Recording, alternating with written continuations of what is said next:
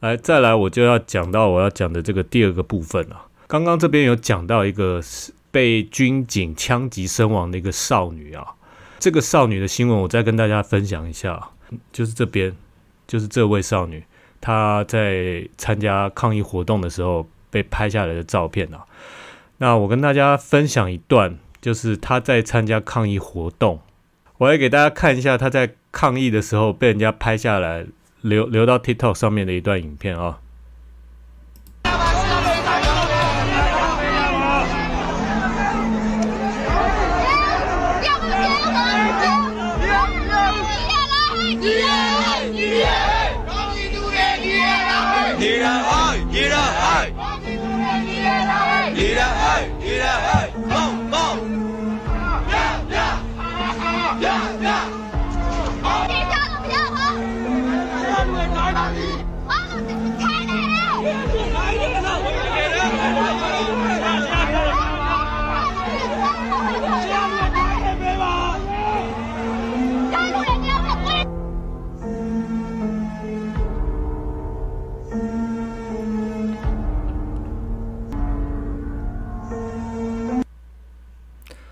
好了，看了也难过了。希望这位少女的在天之灵就能够安息啊！真的是啊。那我第二段要讲的就是种族灭绝的部分。我为什么要取这个题目？影片题目？我怎么会把缅甸这个事件扯上种族灭绝这个题目呢？这个事件让我想起了一个新闻，所以我来给大家分享一下一个新闻啊。大家看一下。这个是前一阵子，我相信大家记忆犹新啊。加拿大国会啊，二十二二不是不是二十二，两百六十六比零哦，通过提案哦。他们呢通过什么提案呢？他们就称中国对维吾尔族啊，新疆的维吾尔族种族灭绝。好，来啊，加拿大国会今天通过一项不具约束力的提案啊。然后称中国在新疆地区对待维吾尔族穆斯林的方式构成种族灭绝啊！总共两百六十六票同意，零票反对。OK，好，这个是加拿大下议院提出的这个提案，称中国对新疆的维吾尔族啊种族灭绝。另一个新闻也是差不多同一个时间呢，二月二十六号的一个新闻哦，开第一枪啊！荷兰议会认定啊，中国对维吾尔族种族灭绝。OK，好，来看一看啊。荷兰议会二十五号啊通过一项不具约束力的决议案啊，认定中国共产党对对对待新疆维吾尔族的穆斯穆斯林啊犯下种族灭绝罪啊，genocide，哇，genocide。OK，通常都会形容什么二战时候什么希特勒对抗犹太人，他们他他们是用这个字啊，genocide。那这是一个认定中国犯下种族灭绝罪的欧洲国家，第一个认定中国犯下种族灭绝罪的欧洲国家，也是全世界第三个。全世界我不知道第一个是不是美国，那第二个搞不好是加拿大，第三个是荷兰，荷兰吗？I don't know，反正就是这样了。这两个新闻，一个是加拿大的国会，还有一个荷兰的一个议会啊，就通过宣布他们认定了中国对这个新疆维吾尔族种族灭绝啊。那我现在想想问一下这些所谓的西方国家的这些国会啊、议会啊，那你要不要赶快去开个会，去认定这个缅甸他们现在军政府是种族灭绝，已经五十几个人死亡了。刚刚那个分享的这这位少女，她只是去去街上参加抗议而已，她就被军军政府荷枪实弹的射击死亡了。十九岁的一个少女，那。那些议会要不要去开个会，来两百六十六票对零票来宣布认定这个缅甸军政府种族灭绝？我我我期待啊，我期待看看你们会不会来来开同样的这个同样的标准嘛，去去认定一下军政府种族灭绝。而且我不知道那些议会去认定新疆种族灭绝是不是有有实实际证据还是怎么样？那这个缅甸种族灭绝的证据影片都流出来了。我相信这个这个叫做铁证如山嘛，你们应该可以去认定一下缅甸军政府种族灭绝啊。再来，我跟大家分享一下，讲到缅甸，就是之前有所谓的罗兴亚的事件了。我来跟大家稍微介绍一下缅甸的这个罗兴亚的事件，也就在前几前两年，因为缅甸这边的罗兴亚族，它的这整个的历史背景其实要要扯到蛮远的。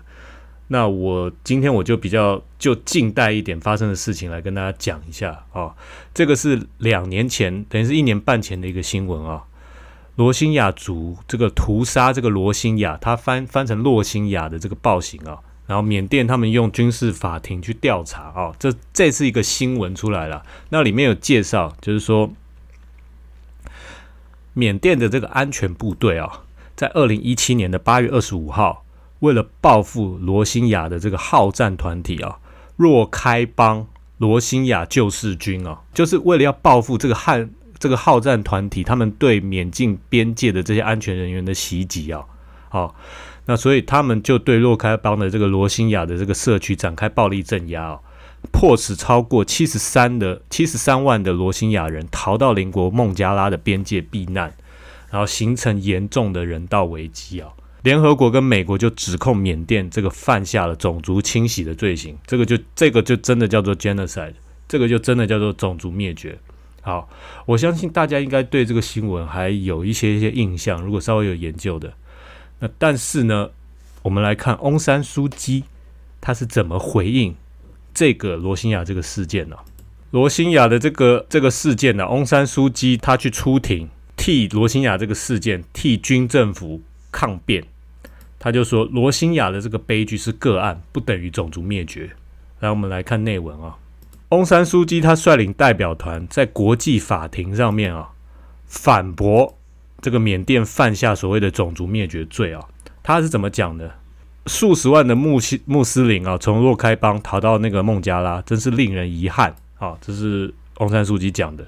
那但是翁山书记他一贯坚称，这个若开邦的军事镇压是反制。反恐制暴啦，就是反制恐怖攻击的必要回应啊，也承认在清剿行动中存在军方失控的个案悲剧啊，但是对种族灭绝的指控啊，这个翁山书记等等于是他们的这个缅甸代表团，他们坚决表示啊，罗兴亚人口百万，即使死了一万人，也未能完全。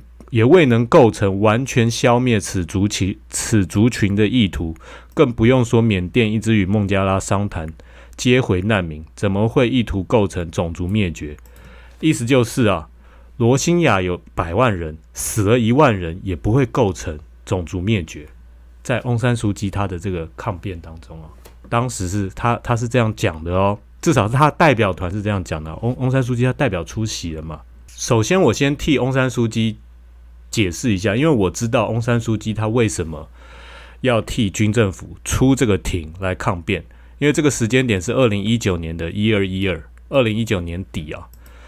因为翁山书记他是因为政治需求，所以他当时在国际法庭上面替军政府来辩护，因为他必须要控制住自己，他在缅甸自己国内，他要控制住自己跟军政府的权力的恐怖平衡。因为他也是等于是翁山书记，他的这个政党跟军政府两边是在 share share 这个缅甸的这个国内的这个政治 power 政治权力啊。但是翁山书记他想要安军政府的心，他想要慢慢慢慢一点一点的从军政府手上把权力拿回来，所以他想要安军政府的心，所以他就替军政府出了庭来做这个辩护啊。